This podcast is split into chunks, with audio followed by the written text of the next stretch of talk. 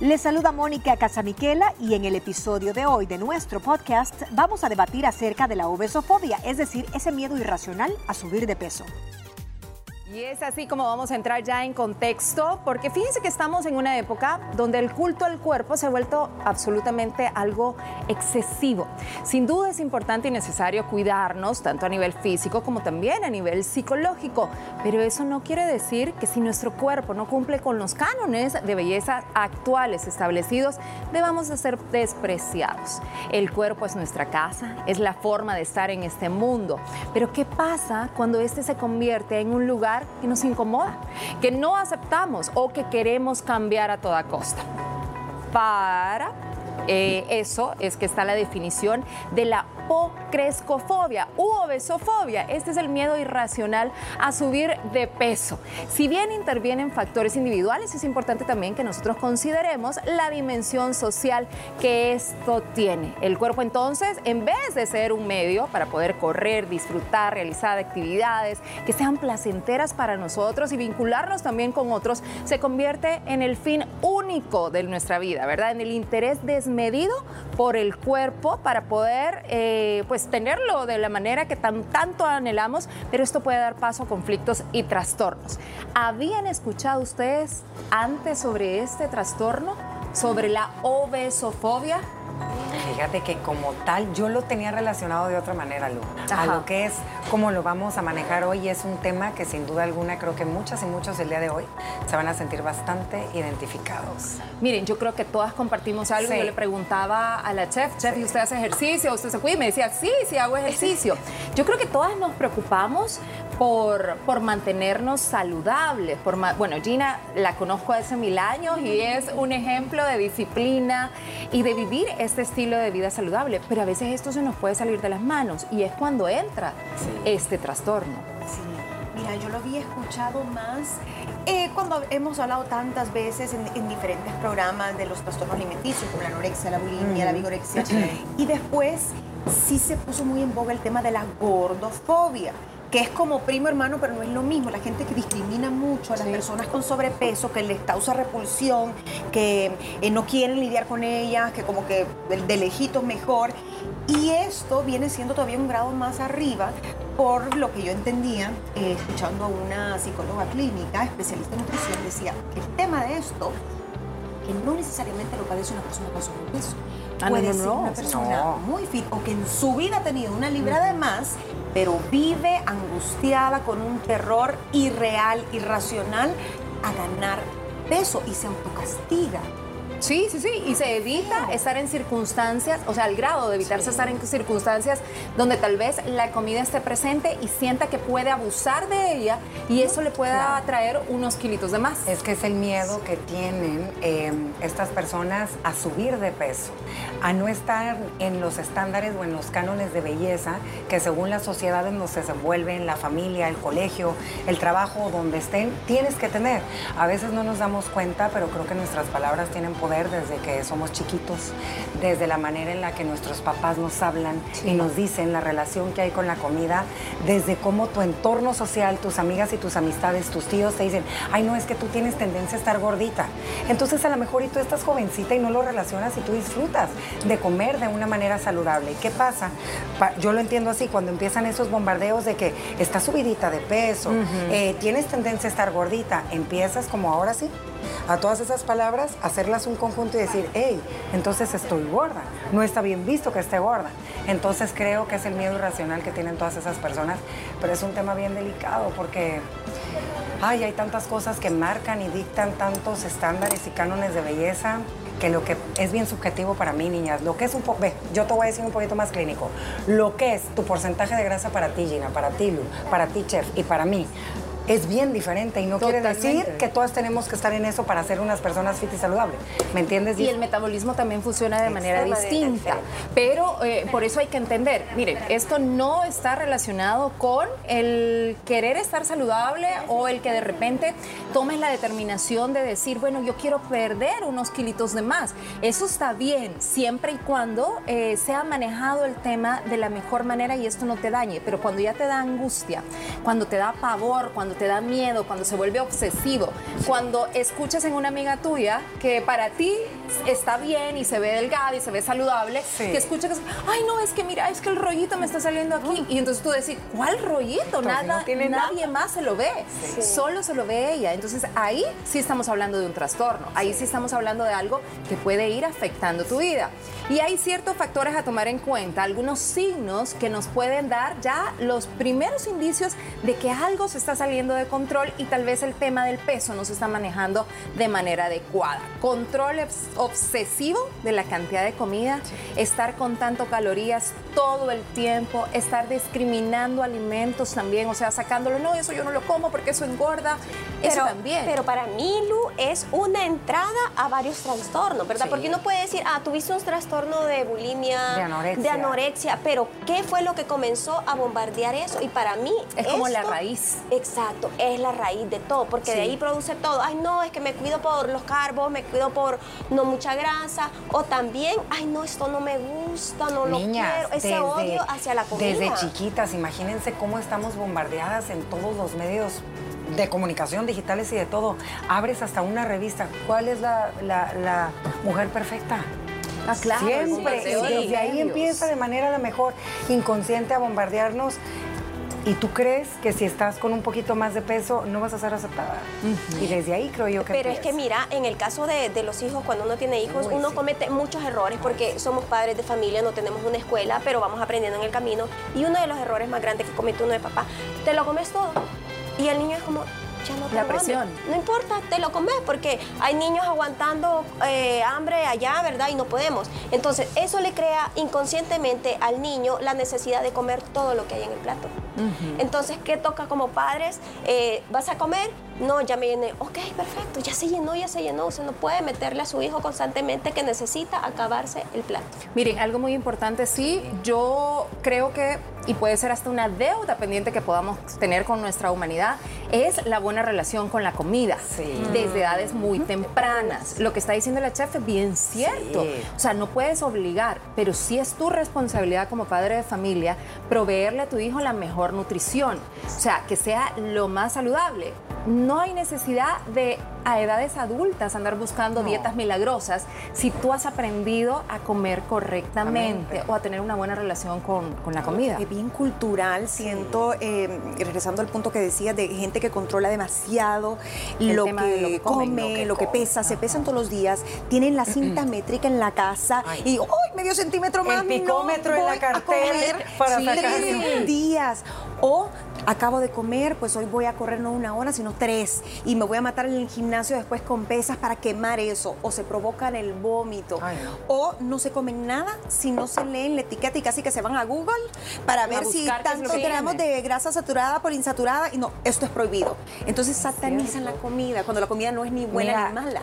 Gina, estás diciendo algo clave que creo que esto va bien relacionado. ¿Qué es lo que pasa? Ese tipo de personas que pasan así, que tú dijiste ahorita, que comen de manera excesiva y que se quieren ir a hacer todo el ejercicio para quemar todas las calorías, ahí está el gran error, porque ellos relacionan el ejercicio con sufrimiento. ¿Me entiendes? Entonces desde ahí, hijo, le voy a comer, pero voy a sufrir al hacer ejercicio.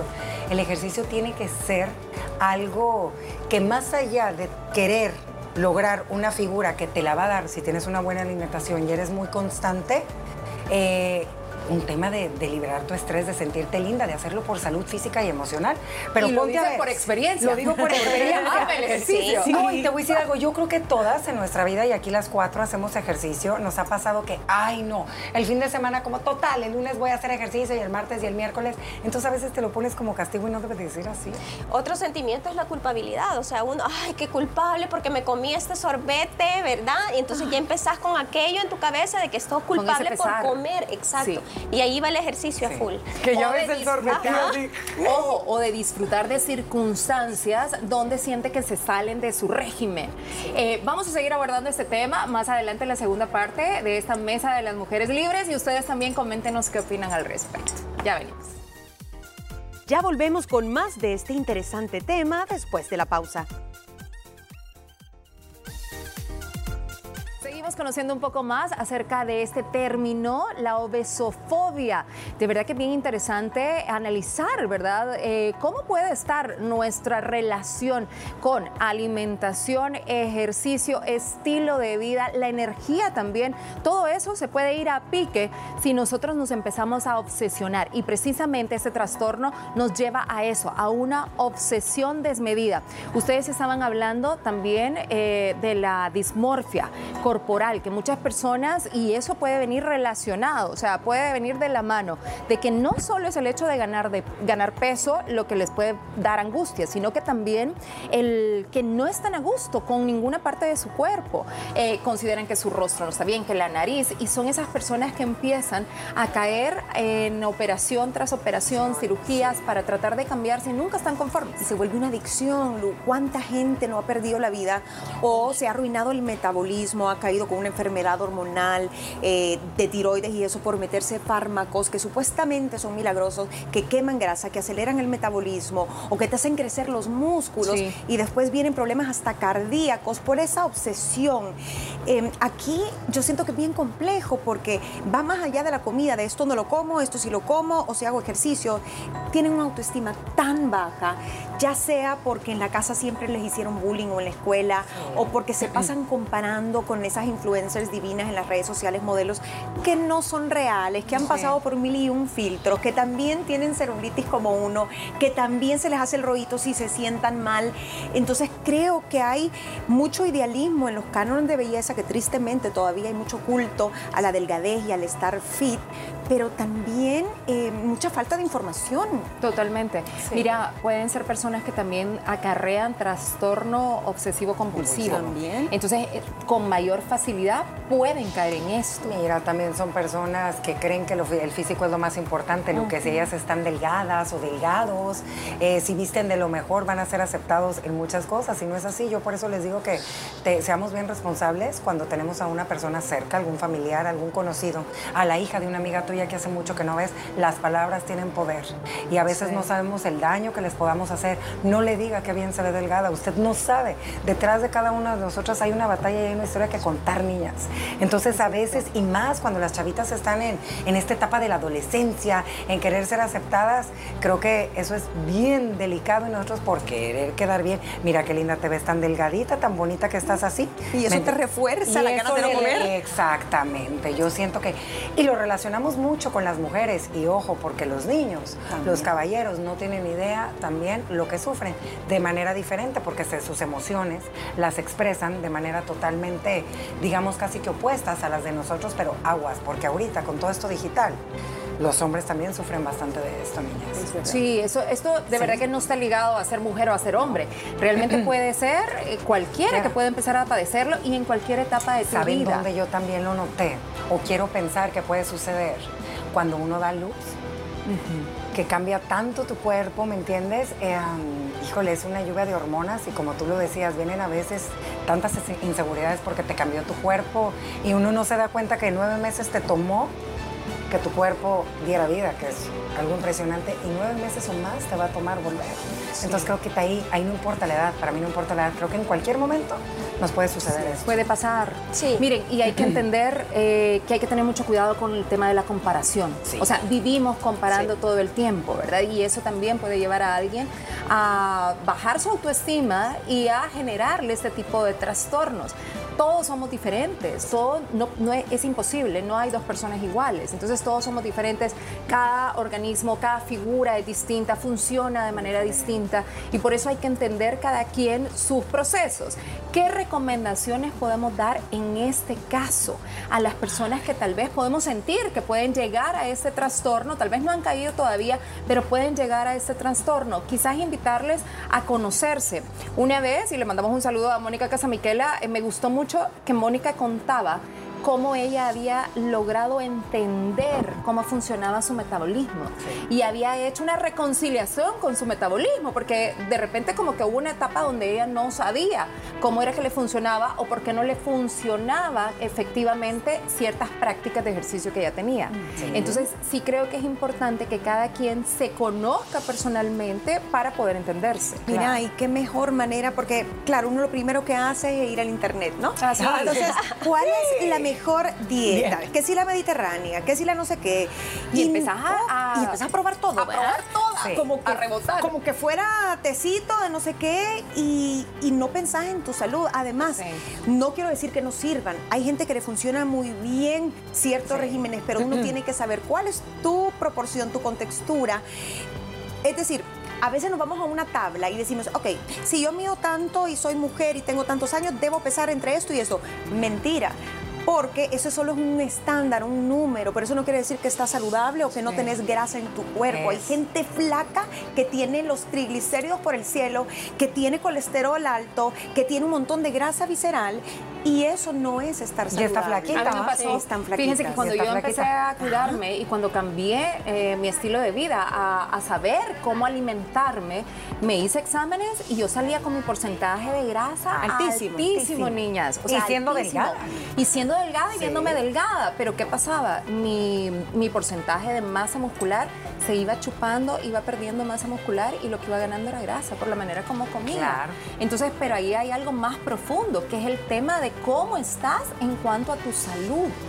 Es no que estaba mira, bien, la verdad, sí, bien. No, la verdad es un tema bien delicado y si usted tiene un conocido, está viendo por ahí que esté pasando por esta situación, eh, para mí es pedir ayuda de la mano de los expertos y de los mejores, porque creo que a veces una trata, ¿verdad? De echarle la mano y todo, pero creo que va más allá. Es bien Cuando sensible. esto ya se Sí, te ha metido sí. aquí, por más que tu mamá te dice o tus amigas, ya hay algo que te tienen que trabajar de otra manera y tratar de entender que todos los cuerpos son maravillosos, tenemos huesos pesados, muchos, otros no, tu, tu estatura, tu ritmo de vida, tus hormonas, las mujeres Son con ese tema son diferentes y cada una es linda como Sí, está. sí, Así hay que es. trabajar mucho la autoestima. Miren, tenemos televidentes que están Ah. comentando, Lu.